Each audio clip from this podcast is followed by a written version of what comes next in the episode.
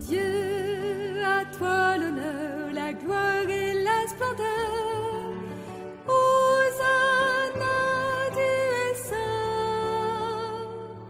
Ô Dieu, tu es mon chant, ma force et mon salut.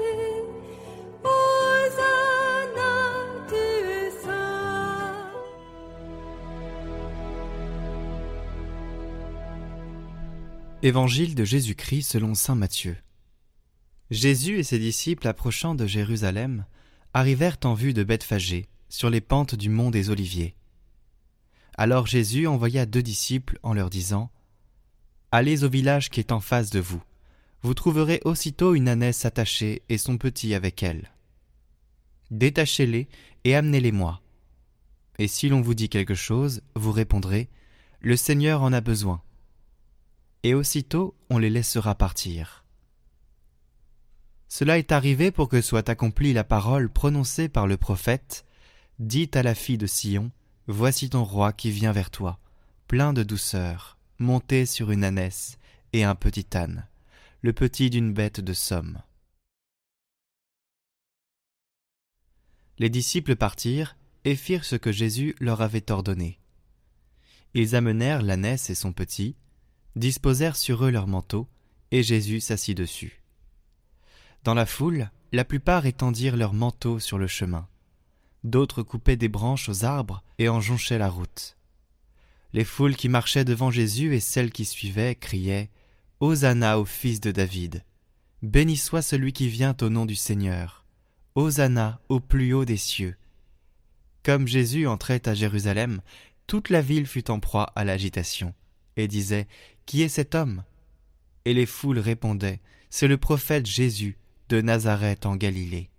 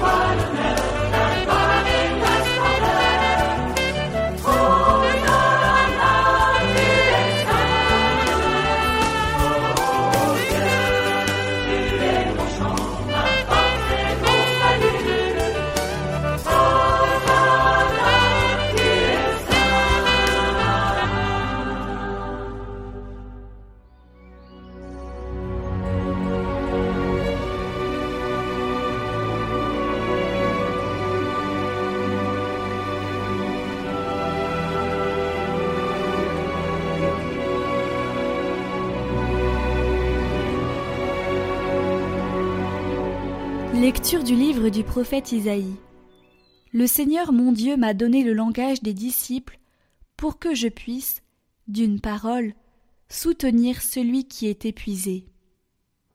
Chaque matin, il éveille, il éveille mon oreille pour qu'en disciple j'écoute. Le Seigneur mon Dieu m'a ouvert l'oreille, et moi, je ne me suis pas révolté, je ne me suis pas dérobé. J'ai présenté mon dos à ceux qui me frappaient, et mes joues à ceux qui m'arrachaient la barbe. Je n'ai pas caché ma face devant les outrages et les crachats. Le Seigneur mon Dieu vient à mon secours. C'est pourquoi je ne suis pas atteint par les outrages. C'est pourquoi j'ai rendu ma face dure comme pierre. Je sais que je ne serai pas confondu.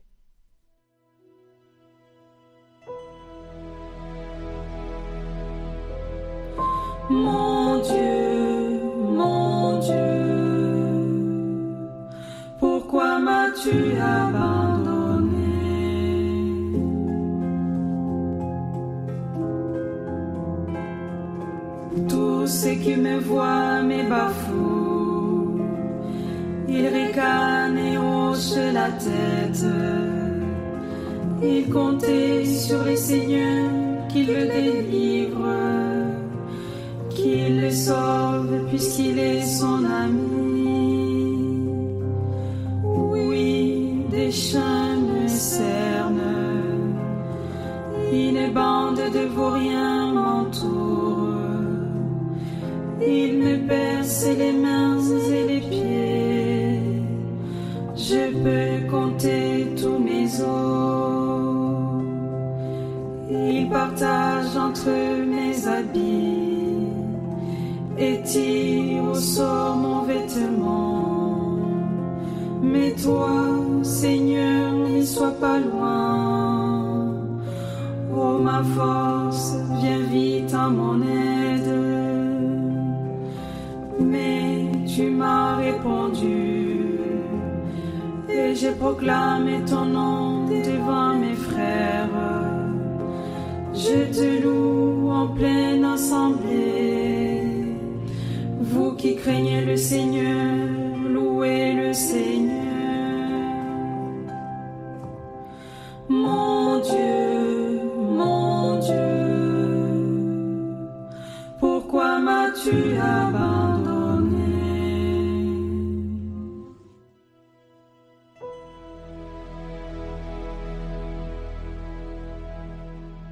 Lecture de la lettre de Saint Paul apôtre aux Philippiens.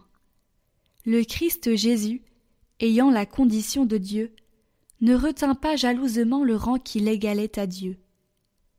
Mais il s'est anéanti, prenant la condition de serviteur, devenant semblable aux hommes. Reconnu homme à son aspect, il s'est abaissé, devenant obéissant jusqu'à la mort et à la mort de la croix. C'est pourquoi Dieu l'a exalté, il l'a doté du nom qui est au-dessus de tout nom, afin qu'au nom de Jésus, tout genou fléchisse, au ciel, sur terre et aux enfers, et que toute langue proclame Jésus-Christ est Seigneur, à la gloire de Dieu le Père.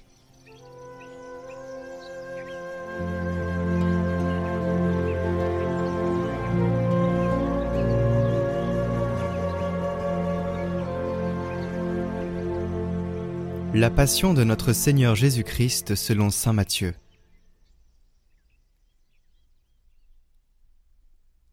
On fit comparaître Jésus devant Pilate, le gouverneur, qui l'interrogea.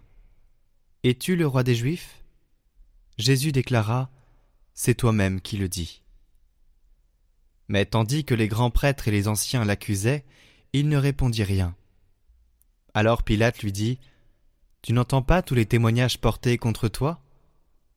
Mais Jésus ne lui répondit plus un mot, si bien que le gouverneur fut très étonné. Or, à chaque fête, celui-ci avait coutume de relâcher un prisonnier, celui que la foule demandait. Il y avait alors un prisonnier bien connu, nommé Barabbas. Les foules s'étant donc rassemblées, Pilate leur dit Qui voulez-vous que je vous relâche Barabbas ou Jésus, appelé le Christ? Il savait en effet que c'était par jalousie qu'on avait livré Jésus. Tandis qu'il siégeait au tribunal, sa femme lui fit dire Ne te mêle pas de l'affaire de ce juste, car aujourd'hui j'ai beaucoup souffert en songe à cause de lui. Les grands prêtres et les anciens poussèrent les foules à réclamer Barabbas et à faire périr Jésus. Le gouverneur reprit Lequel des deux voulez-vous que je vous relâche? Ils répondirent Barabbas. Pilate leur dit Que ferai-je donc de Jésus appelé le Christ? Ils répondirent tous Qu'il soit crucifié. Pilate demanda Quel mal a-t-il donc fait? Ils criaient encore plus fort Qu'il soit crucifié. Pilate, voyant que ses efforts ne servaient à rien, sinon à augmenter le tumulte, prit de l'eau et se lava les mains devant la foule, en disant je suis innocent du sang de cet homme. Cela vous regarde. Tout le peuple répondit Son sang qu'il soit sur nous et sur nos enfants. Alors il leur relâcha Barabbas. Quant à Jésus, il le fit flageller, et il le livra pour qu'il soit crucifié. Alors les soldats du gouverneur emmenèrent Jésus dans la salle du prétoire, et rassemblèrent autour de lui toute la garde. Ils lui enlevèrent ses vêtements et le couvrirent d'un manteau rouge. Puis, avec des épines, ils tressèrent une couronne et la posèrent sur sa tête. Ils lui mirent un roseau dans la main droite, et pour se moquer de lui, ils s'agenouillaient devant lui en disant Salut, roi des Juifs. Et après avoir craché sur lui, ils prirent le roseau, et ils le frappaient à la tête. Quand ils se furent bien moqués de lui, ils lui enlevèrent le manteau, lui remirent ses vêtements, et l'emmenèrent pour le crucifier. En sortant, ils trouvèrent un nommé Simon, originaire de Cyrène, et ils le réquisitionnèrent pour porter la croix de Jésus. Arrivé en un lieu dit Golgotha, c'est-à-dire lieu du crâne ou calvaire, ils donnèrent à boire à Jésus du vin mêlé de fiel. Il en goûta, mais ne voulut pas boire. Après l'avoir crucifié, ils se partagèrent ses vêtements en tirant au sort. Et il restait là, assis, à le garder. Au-dessus de sa tête, ils placèrent une inscription indiquant le motif de sa condamnation. Celui-ci est Jésus, le roi des Juifs. Alors on crucifia avec lui deux bandits, l'un à droite et l'autre à gauche. Les passants l'injuriaient en hochant la tête. Ils disaient Toi qui détruis le sanctuaire et le rebâtis en trois jours, sauve-toi toi-même, si tu es le Fils de Dieu, et descends de la croix. De même, des grands prêtres se moquaient de lui, avec les scribes et les anciens, en disant Il en a sauvé d'autres, et il ne peut pas se sauver lui-même. Il est le roi d'Israël, qu'il descende maintenant de la croix, et nous croirons en lui. Il a mis sa confiance en Dieu, que Dieu le délivre maintenant, s'il l'aime, car il a dit Je suis fils de Dieu. Les bandits crucifiés avec lui l'insultaient de la même manière. À partir de la sixième heure, c'est-à-dire midi, l'obscurité se fit sur toute la terre, jusqu'à la neuvième heure. Vers la neuvième heure, Jésus cria d'une voix forte Élie, Élie, leba sabachthani, ce qui veut dire Mon Dieu, mon Dieu, pourquoi m'as-tu abandonné? L'ayant entendu, quelques-uns de ceux qui étaient là disaient Le voilà qui appelle le prophète Élie. Aussitôt l'un d'eux courut prendre une éponge, qu'il trempa dans une boisson vinaigrée. Il la mit au bout d'un roseau et lui donnait à boire. Les autres disaient Attends, nous verrons bien si Élie vient le sauver. Mais Jésus, poussant de nouveau un grand cri, rendit l'esprit.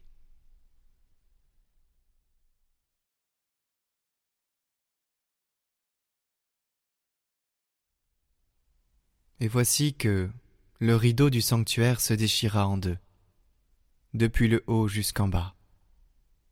La terre trembla, et les roches se fendirent. Les tombeaux s'ouvrirent, les corps de nombreux saints qui étaient morts ressuscitèrent.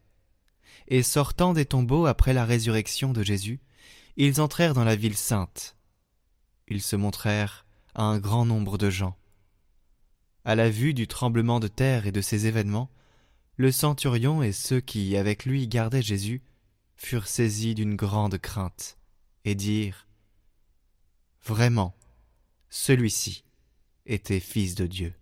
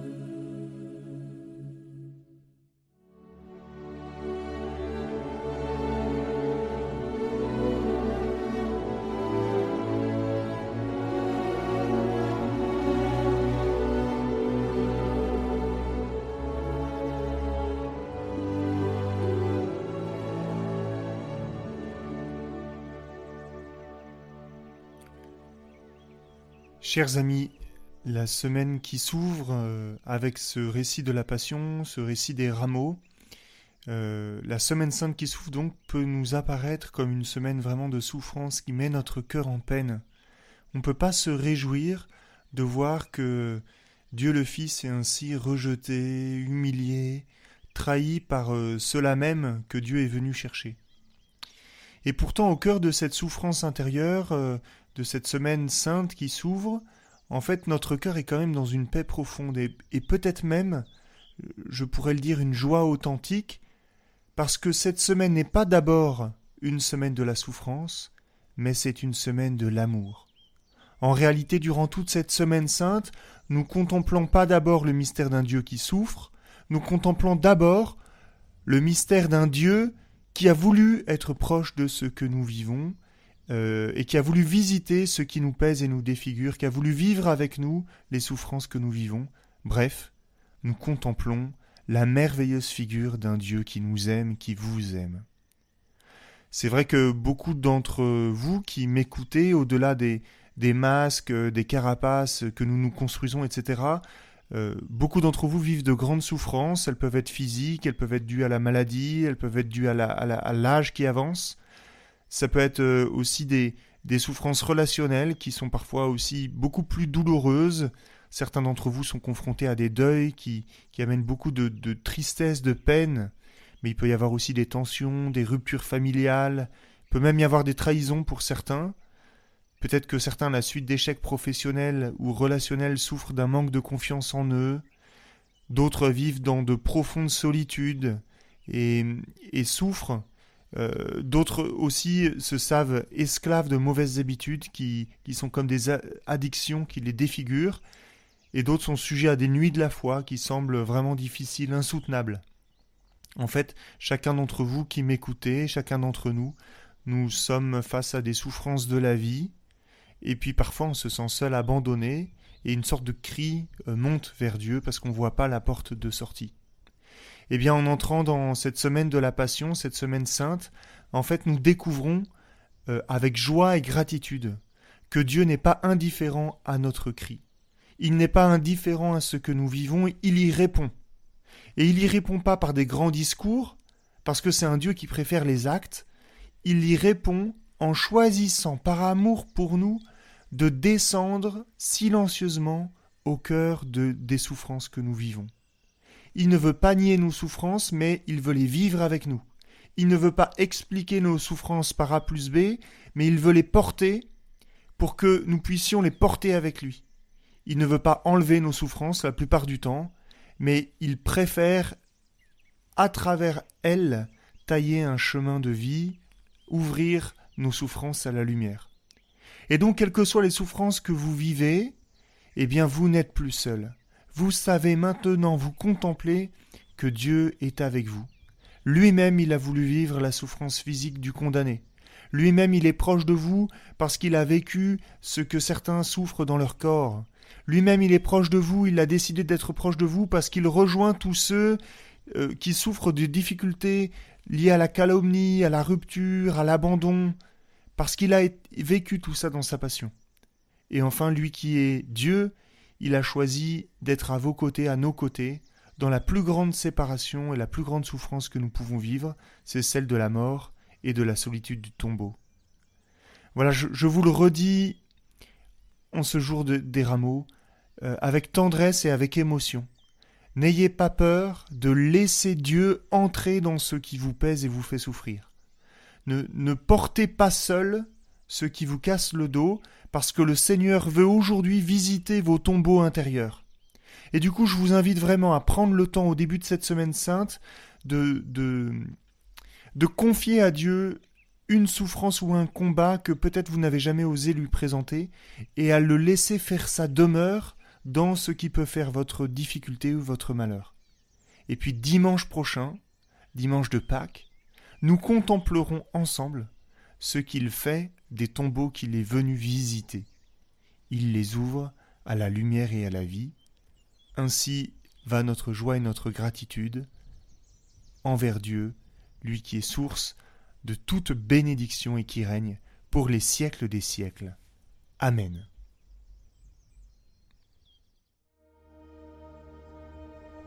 Votre parcours de carême chaque jour, proposé par Radio Maria et Catoglade.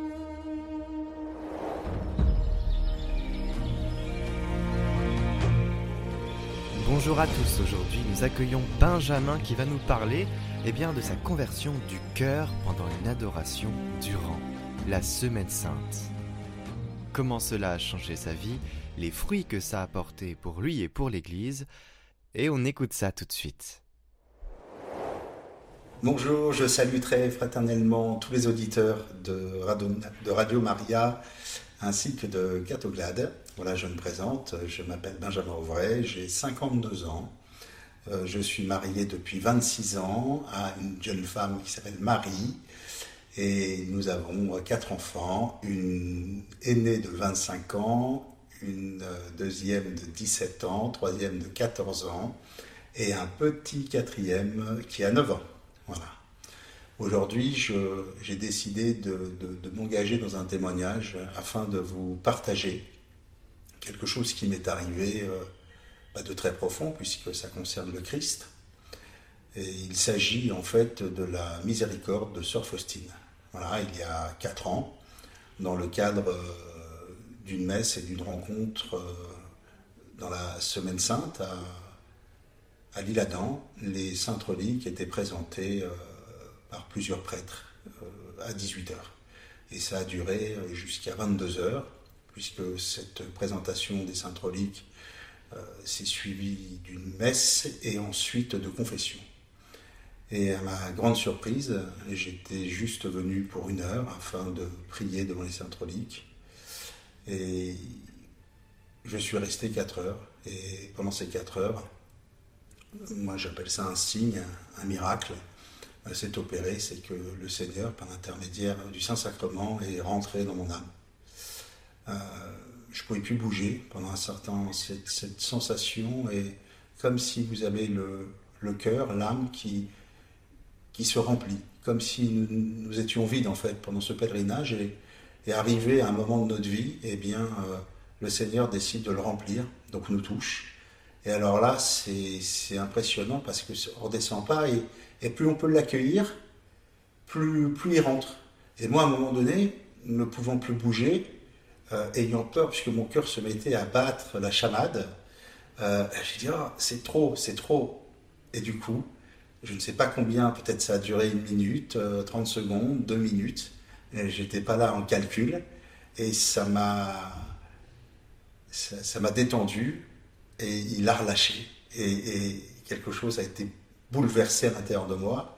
Le cœur, l'esprit, l'âme, euh, je peux même dire le cerveau, le corps tout entier, intérieur. Et au fur et à mesure du temps, ça, a commencé à se voir euh, à l'extérieur. Ça a changé ma vie, ça a changé mon cœur. Je pouvais plus facilement pardonner, j'avais plus de haine. Euh, j'avais envie d'aider mon prochain, de rencontrer mon prochain, de partager. alors, sur le coup, j'avais même envie d'embrasser tout le monde comme un bisounours, de prendre tout le monde dans mes bras. Mais je me suis dit, attention, on va t'emmener, on t'emmener chez les policiers. Donc, euh, je suis resté, comment dirais-je, avec une certaine retenue et une certaine prudence. Il paraît que c'est une vertu, donc tant mieux. Voilà. Donc, ce partage que je vous fais, c'est pour vous, vous parler de la miséricorde. Que cette miséricorde, elle s'adresse à tout le monde et que c'est certainement un des plus beaux attributs du Seigneur. Euh, ce témoignage, c'est pour vous donner l'espérance car euh, cette rencontre de, savoir que quelqu'un nous aime et nous pardonne, quel que soit ce que l'on fait dans la vie, à n'importe quel moment de notre vie, et ne se contente pas de nous pardonner, mais qu'en plus il nous parle d'amour, c'est-à-dire qu'avec ce pardon, il nous donne un amour qui nous rapproche de l'autre et qui nous fait accueillir son prochain. je crois que c'est le grand miracle de notre temps en ce moment, et nous devons le vivre. Alors pour le vivre, il faut découvrir son prochain et recevoir son prochain le plus grand commandement de Dieu. Aimer son prochain comme lui-même nous a aimés. Donc ce qu'il nous donne, il nous demande d'y participer avec nos frères et nos sœurs, quelle qu'en soit la confession, bien sûr avec les catholiques, mais surtout, surtout, rayonner autour pour montrer que la miséricorde est une invitation et non pas un rejet de l'autre. Cet appel, cette rencontre de la miséricorde qui n'a cessé d'augmenter à l'intérieur, spontanément m'a appelé à à venir à la messe euh, régulièrement pour dire tous les jours. Et euh, autant une fois par semaine, je me disais parfois bah, c'est compliqué. Et, là, rien n'était plus compliqué. Tout s'ouvrait, tout devenait facile et, tout était attirance vers le Christ et, vers les sacrements. D'ailleurs, j'ai accentué également euh, le nombre de confessions, alors qu'avant je me confessais beaucoup plus épisodiquement. Et ensuite, les actes. j'ai commencé à m'engager dans le diocèse euh, pour le donner du culte, euh, l'accompagnement aux fratres, le catéchisme avec mon épouse, euh, avec des amis lorsqu'il y avait des sujets associatifs ou autres, en faire partie, être un maillon, être une partie du corps du Christ. ça a été une nourriture, et c'est une nourriture de progrès, pas par pas, je dirais comme sur un escalier, marche par marche, et toujours on s'aperçoit toujours avec le prochain. Vous verrez, c'est quelque chose d'assez incroyable, je vous le témoigne et je vous le partage pour que vous puissiez y penser, c'est qu'à chaque fois qu'on passe une étape, on a quelqu'un sur son passage que le Christ a fait participer et qui a, qui a été acteur, donc ça nous fait accueillir le prochain et donner au prochain. Et on, on est heureux de ce qu'on donne et également très heureux de ce qu'on reçoit. Voilà. Vous avez derrière vous une statue du Christ miséricordieux présentant son Sacré-Cœur. Qu'est-ce que cela représente pour vous? Je ne vous représente pas le Christ qui est à côté. J'ai essayé de traduire et de montrer à quel point j'avais le Christ dans le cœur. Je dirais que la statue est trop petite même. Alors qu'auparavant, avant cette rencontre de la miséricorde, j'aurais plutôt pris une petite statue, une petite taille. Euh, et, là, je la trouve trop petite. Donc, vous voyez, c'est un peu, on essaie de montrer dans la vie ce qu'on ressent à l'intérieur. Alors, des fois, faut pas s'en offusquer, ça peut déranger, ça peut choquer, ça peut faire peur. Mais c'est pas grave, c'est quelque chose qu'on traverse avec la douceur, avec justement cette miséricorde, avec son prochain qui vous aide, avec les prêtres. N'oublions pas que nous sommes au service de l'Église. le patron de l'Église, c'est le Christ. Et nous sommes le corps du Christ. Donc prenons soin et n'oublions pas de prier pour nos prêtres. Soyons en priorité, en prière pour eux. Ils ont besoin de nous, comme nous avons besoin de nous. Ils se font nos prochains et nous sommes leurs prochains. Amen. Pouvez-vous nous parler d'un engagement qui vous tient à cœur dans notre Église? Donc euh, l'engagement que nous avons pris avec mon épouse, euh, car elle m'accompagne très amoureusement, on peut le dire comme ça, miséricordieuse, eh bien nous participons à Montmartre, la retraite de deux jours. Durant ce pèlerinage de deux jours, nous invitons les enfants à découvrir euh, l'adoration, l'adoration toute une nuit où chacun s'inscrit pour une heure, seul, en groupe, accompagné d'un camarade. Et on adore toute la nuit, on partage, on reçoit les bienfaits, la bienveillance du Seigneur. C'est une découverte ou une redécouverte pour chacun et nous partageons en harmonie le lendemain euh, de ce que le Seigneur nous a, nous a donné, nous a, nous a enseigné, nous a, nous a, avec sa tendresse, nous a touchés. Voilà. Alors Montmartre, Montmartre est une chaîne de prière qui depuis 135 ans n'a jamais cessé. C'est-à-dire que la persévérance et l'espérance ont prédominé sur la désespérance. On sait déjà que le Seigneur, avec ses vertus, remporte la victoire. Le prochain, un des prochains pèlerinages et un de nos rêves est de. Nous sommes déjà invités par la Vierge Marie à Medjugorje, mais nous comptons répondre à cette invitation car elle nous choisit et nous protège de son manteau, son manteau bleu. Nous sommes, ce qu'il faut que vous sachiez, c'est que nous sommes dans un temps de prière. Il est temps de rester, de commencer, d'inviter à la prière. La prière nous amène aux bonnes actions. La prière nous amène à avoir envie de connaître la parole de Dieu. Et si nous faisons des bonnes actions, nous avons envie de revenir ou de venir à la parole de Dieu et de venir ou de revenir à la prière. Et lorsque nous lisons la parole de Dieu, nous avons envie de faire des bonnes actions et nous avons envie de venir et de revenir à la prière. c'est trinitaire, c'est la miséricorde.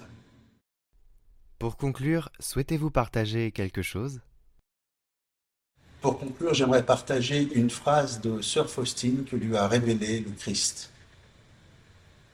Et il lui a dit, tu leur diras que sur le tableau, j'avais le même regard de miséricorde que sur la croix, sur le Golgotha. Prions pour toutes les intentions déposées en commentaire cette semaine. Notre Père, qui es aux cieux, que ton nom soit sanctifié, que ton règne vienne, que ta volonté soit faite sur la terre comme au ciel. Donne-nous aujourd'hui notre pain de ce jour. Pardonne-nous nos offenses, comme nous pardonnons aussi à ceux qui nous ont offensés. Et ne nous laisse pas entrer en tentation, mais délivre-nous du mal. Amen. Je vous salue Marie, pleine de grâce. Le Seigneur est avec vous. Vous êtes bénie entre toutes les femmes, et Jésus, le fruit de vos entrailles, est béni. Sainte Marie, Mère de Dieu, priez pour nous pauvres pécheurs, maintenant et à l'heure de notre mort. Amen.